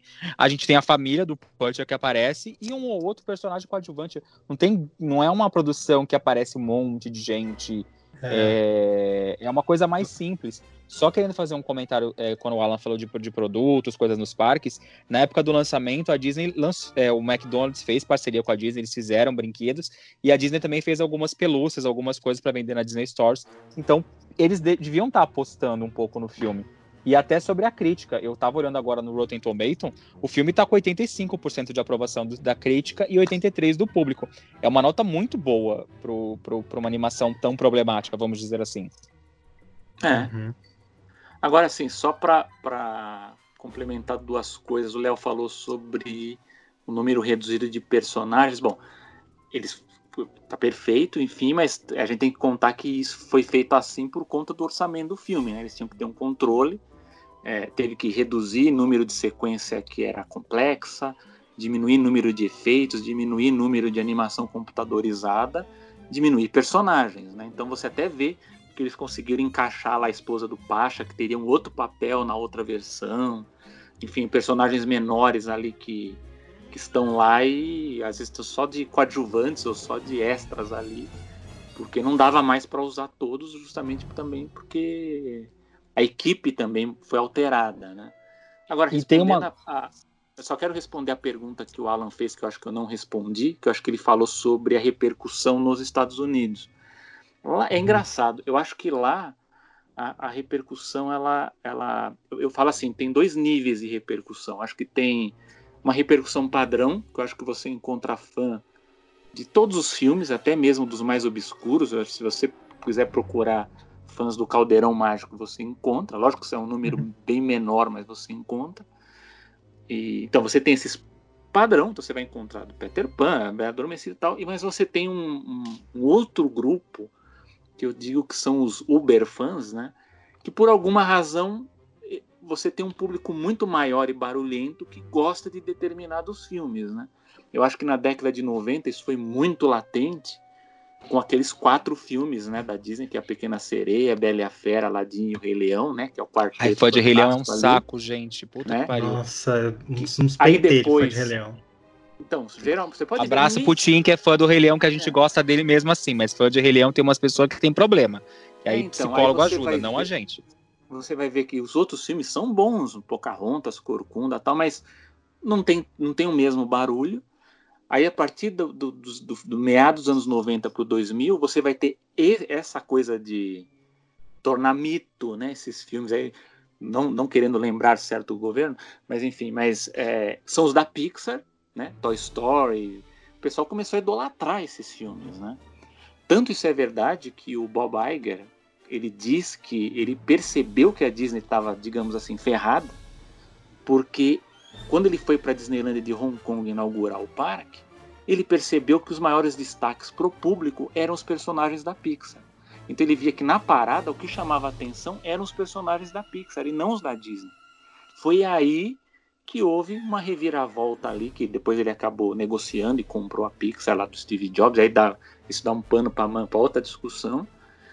E, conclusão, a Disney é, conseguiu, digamos assim, fazer um, fazer um, um filme novo para ser idolatrado que é Frozen, que eu pessoalmente acho que não é para tanto. Eu acho legal o filme, mas eu acho que a Disney fez outros filmes que no, no, na integralidade eu acho melhor. Enrolados. Próprio, enrolados eu acho superior a Frozen. Mas enfim, isso é outro, outro, outra discussão. Mas eu queria falar que. É, a gente sabe que, que acho... fodeu enrolados aqui no Brasil. É, né? Obrigado, Luciano Huck, nosso futuro presidente. Uh, isso nunca acerta meu nariz. Mas eu queria citar também o fato, quando o Sérgio falou da esposa do Putcha, é que, se eu não me engano, é a primeira vez que a gente tem uma personagem de animação grávida. Sim, eu queria muito comentar, eu queria muito comentar isso, porque é muito. Puxa é, o é, gancho, Alan, vai. Gente, é muito como. A família do Punch é maravilhosa, porque tem dois, dois pirralhinhos que que eles são muito simpáticos e que assim você fica apaixonado logo de cara, né? Que os dentinhos meio torto assim. E ela aparecendo grávida assim parecia tipo eu visitando minha tia, sabe? É, é muito fácil você se relacionar com ela. E ela assim, ela e você vê que ela às vezes dá uma segurada nas costas, assim, sabe? Tipo, tudo ali é muito perfeito. E assim, nem precisa explicar, ela só tá grávida, gente. É outro filho, é outra criança, é uma família que tá ali acontecendo, sabe? Isso eu acho incrível. Também acho. O Léo tá calado. O que, que você acha, Léo? Não, eu ia deixar você falar, Selby. Eu ia deixar você falar só. eu ia comentar depois. Não, concordo, concordo contigo.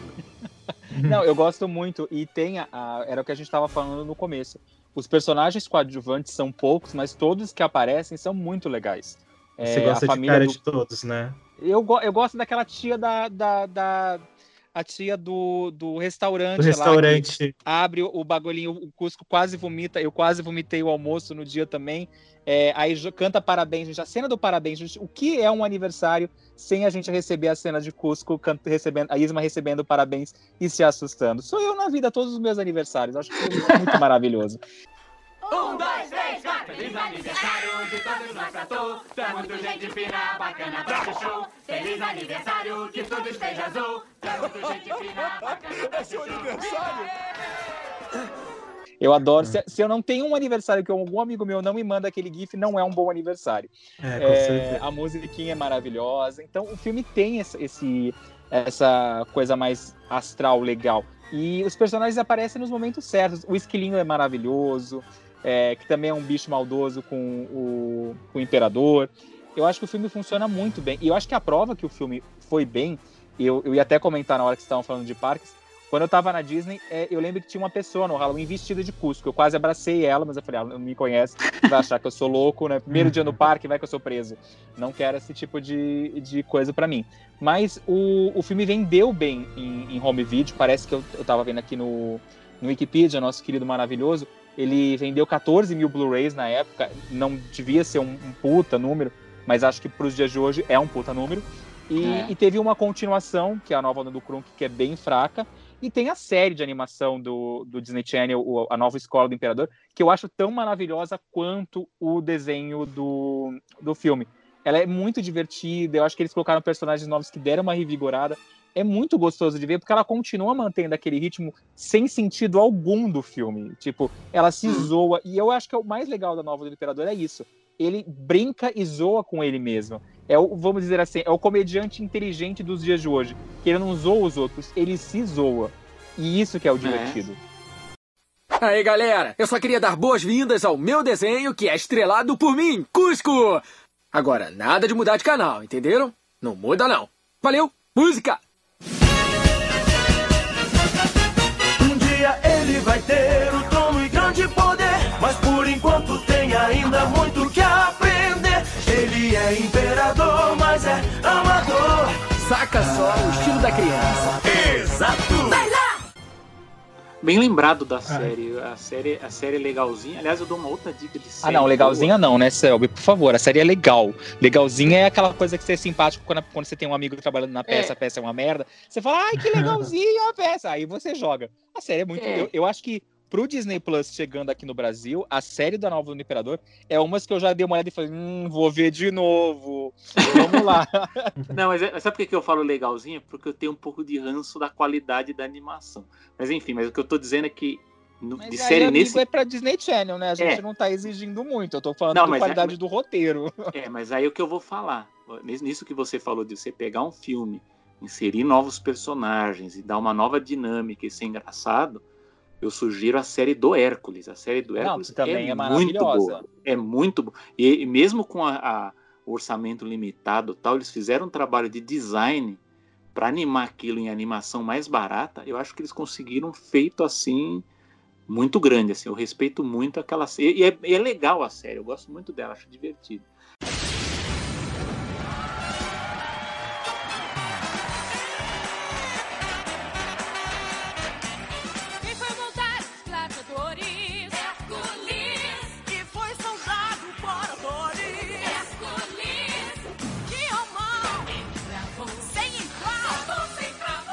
A, da- do, do Nova Onda do Imperador é legal, gosto dela, mas eu fico com um pouco de ranço que a qualidade da animação podia ser um pouco melhor.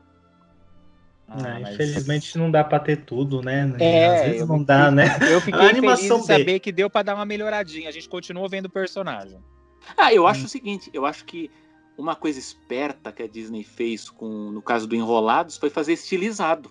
Porque aí você já Uhum. evita a comparação, né? Evita, vai faz estilizado o negócio. né? Então, E ficou muito melhor, né? Não só a série em si, pela qualidade de animação, como também a dublagem, que, né, desligado, tiramos Luciano Huck e colocamos um dublador de verdade. ah, nem vamos falar já- da dublagem aqui, senão vai Não é. fechar a cara. A gente É. continua o coisa. Mas é, vamos para as considerações finais sobre a Nova do Imperador. Eu gosto muito do filme, eu brinco com as pessoas que me conhecem um pouco mais, sabem que é meu filme de aniversário. Eu sempre gosto. Eu tenho, eu tenho filmes. O Alan, eu lembro que ele citou que no Natal, ano novo, ele assiste O Diabo Veste Prada, né, Alan? Aham, É, meu, Eu é meu tenho- filme de Natal. Eu tenho meu filme de aniversário, é a Nova Onda do Imperador. Eu tenho que assistir nas minhas 24 horas de aniversário a Nova Onda do Imperador em algum momento. É uma tradição que já dura acho que mais de 10 anos e eu sempre me divirto. Eu, eu continuo vendo, mas eu não vejo só no dia do meu aniversário. Eu vejo outros dias também, mas no aniversário eu tenho que assistir, senão não é meu aniversário. Eu amo esse filme. Eu acho que ele é um dos mais divertidos da Disney. Se a gente for parar pra pensar, a gente não tem um filme da Disney que seja uma comédia tão legal. Tem o Aladdin, mas também tem toda a parte de romance. A, a nova Sim. do Imperador, eu, o Aladdin eu jogaria que seria uma comédia romântica. A nova do Aham. Imperador é a melhor comédia da Disney. É, com- É. é full comédia. É, é o meu comfort movie, assim. É, o- é um filme que eu coloco quando eu tô muito mal bad. É assim, sabe, quando você tá muito mal e você precisa ficar bem, eu coloco. Porque assim, eu fico bem na hora, assim, eu morro de rir, é incrível. E assim, e eu, e eu fico muito feliz que, apesar dele não ter né, sido aquilo na época, hoje em dia o que eu mais vejo é fã de Nova Onda do Imperador, assim. A, internet ama esse filme. Toda vez que tem turno aí da RV, sobre É. esse filme bomba, no Twitter bomba também, então assim, as pessoas gostam muito e assim, o boca a boca funcionou super e o elenco perfeito, né, de, de dublagem, assim, tudo nesse filme, assim, parece que é milimétrico, nem parece que assim, que ele é essa coxa de retalho, que ele teve tanto problema, porque ele é tão perfeito, eu acho que assim, ó, grandes coisas se fazem, né, pode ser, às vezes assim, tá uma bagunça e fica uma merda, esse foi o caso ao contrário, tava uma bagunça e ficou bom, eu acho que porque tava uma bagunça, e eles não tinham outra outra alternativa a não ser fazer esse negócio ficar bom, assim, e funcionou super, assim.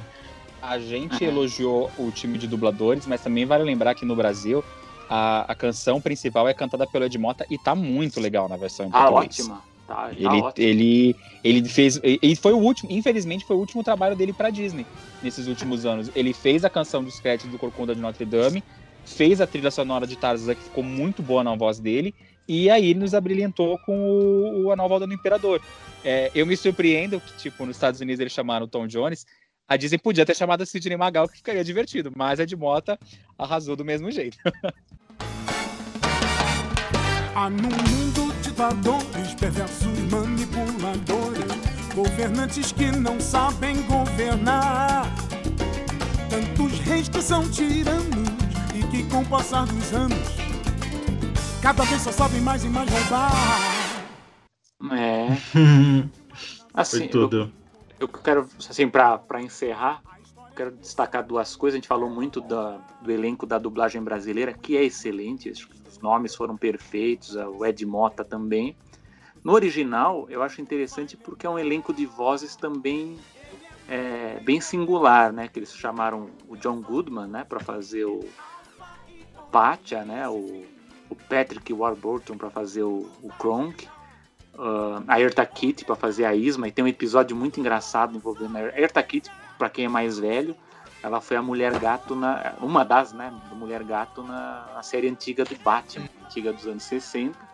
E há uma, uma, uma, uma história bem legal, porque quando eles foram apresentar o design da personagem, né? Vocês sabem como que ela é. Sabe, uma velhota que era. ah, ah, bom, como é que dá pra descrever? Ué, feia que nem briga de foice? É isso aí.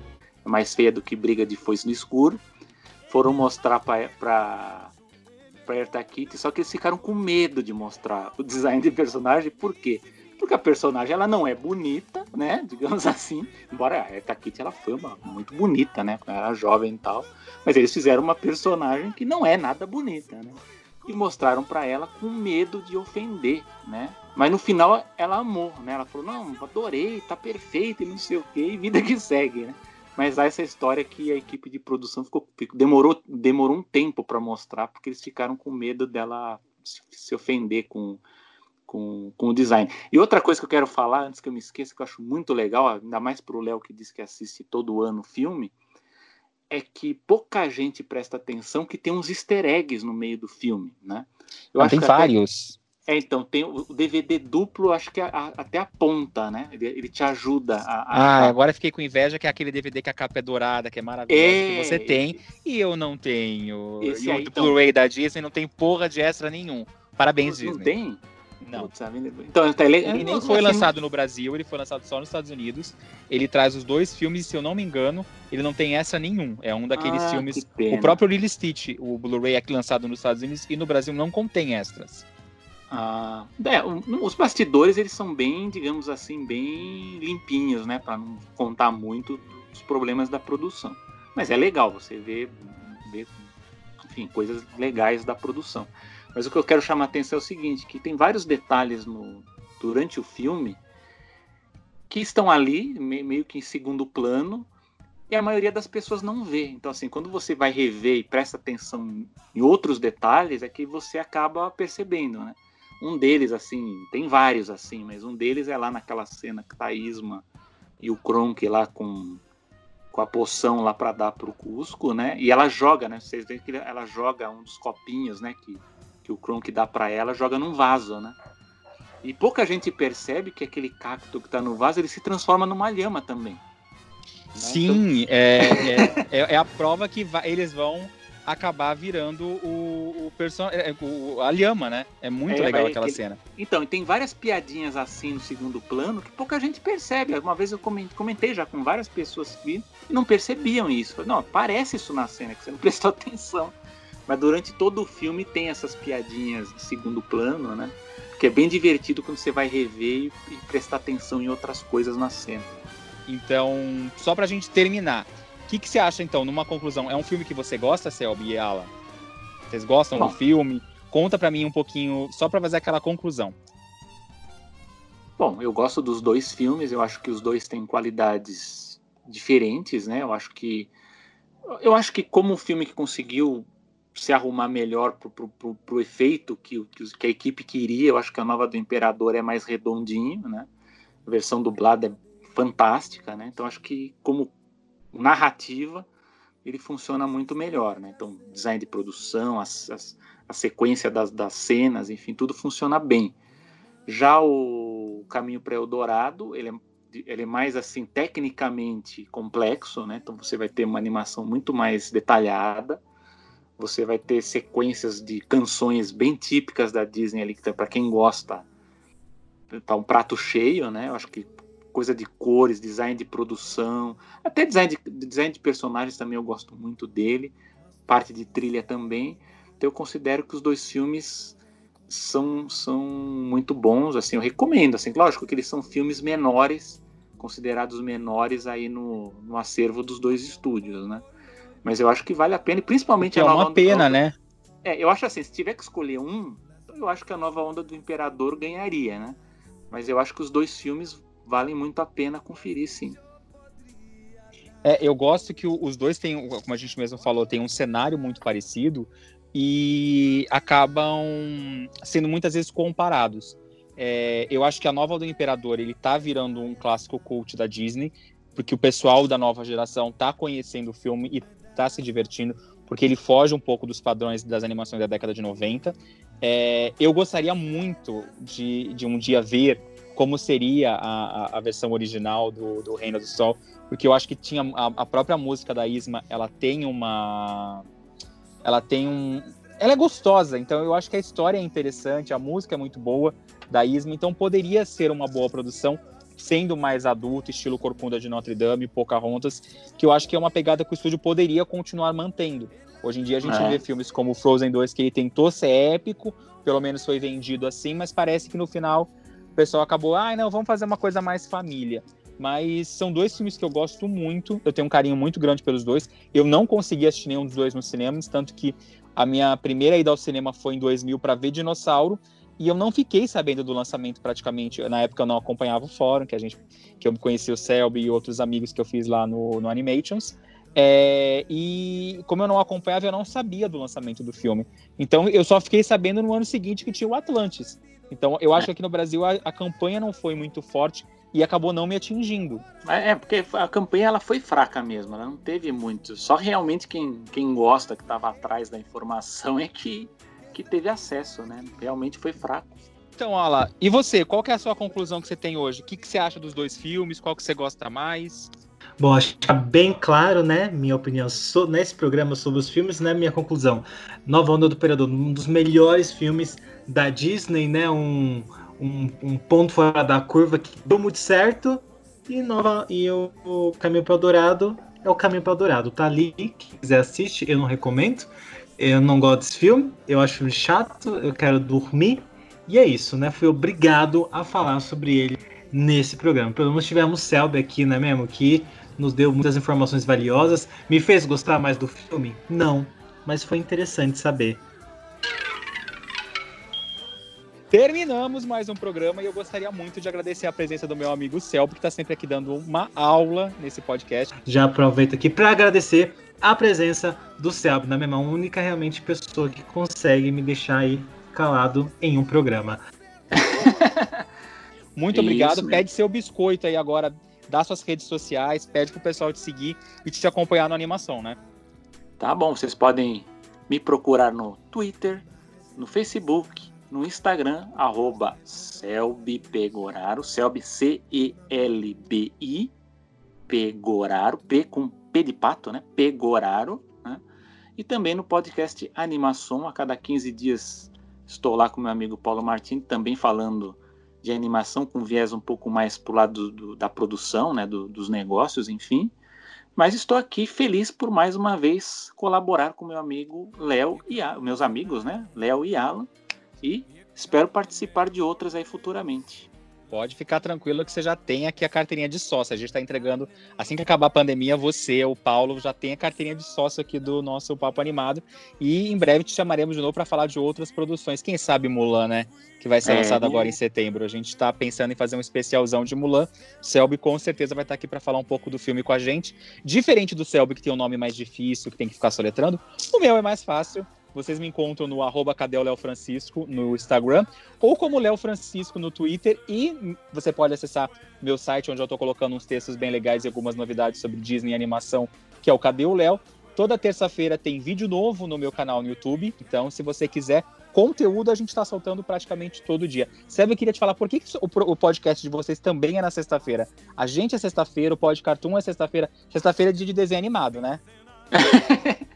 Olha, na verdade eu nem sei. Bom, é, é porque eu acho que quando fica pronto, vai pro ar, né? Fica Mas vocês estão vocês estão pegando o mesmo dia, gente. Já até, já até briguei com o Pedro do Pod Cartoon que escuta a gente. Falei, poxa, gente, sexta-feira a gente começou, a gente foi primeiro. Você está todo mundo indo no mesmo dia, e o pessoal que escuta os três fica degradado. Fica lá, meu Deus, qual que eu escuto primeiro? Mas é, mas eu não, eu não sei, não tem, não tem o planejamento, não tem a data certa. Acho que quando ficar pronto, vai para edição, ficar pronto, vai pro ar. Então, a próxima vez a gente vai convidar também o Paulo para vir participar aqui do Paulo Martini, que faz o podcast com você, e vou perguntar para ele isso. Por que, que vocês estão jogando podcast sexta-feira também? Pergunta vamos mudar esse dia aí, vamos mudar esse dia. Tem que é, escalonar mais... os dias. Não é? E você, Alan, qual que é as suas redes sociais? Pede seu biscoito aí que a gente sabe que você tá louco pro pessoal te seguir e te acompanhar. É isso, então, mais uma vez agradecendo aí o Selby, né, por ter participado desse programa. Não esqueçam de me seguir nas minhas redes sociais, arroba alanwood.mp4 no Instagram, alanwood underline no Twitter e vão assistir o The Alan Wood Show, que é o meu programa de entretenimento e humor, é pura e piadas de entretenimento e informação. Vão dar stream nessa pequena grande lenda, tá bom? Pra vocês, quando eu estiver muito famoso, vocês falarem, olha só vi desde o começo, peguei no colo esse programa. Entendeu? Se você vê agora, você vai poder falar isso. Se você só vê depois que eu tô famoso, eu vou, o seu comentário vai ficar perdido entre os meus grandes fãs. Tá? Então vão assistir The Alan Show. Eu já assisti e foi de um, de um tema que eu não manjava, mas eu me diverti mesmo assim, né, Alan? Agora você não pode mais jogar na minha cara que eu não assisti seu programa. É, assisti um, né? Vamos ver os outros. Os seus, seus vídeos eu tô vendo. Seus vídeos eu tô vendo, tá? Então, por favor, vá assistir mais dos meus programas. Selby, meu amigo, mais uma vez, muito obrigado pela participação. Espero que você tenha curtido tanto quanto a gente. A gente adorou mais essa aula aqui.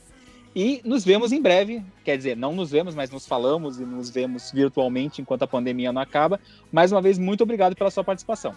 Ok, agradeço também o convite aqui para participar e deixo um abraço para vocês e para os ouvintes também aí do Papo Animado. Então é isso, gente. Um beijo, um abraço, um aperto de mão. Até o próximo programa. Tchau, tchau, pessoal. Um abraço para vocês e até a próxima sexta-feira.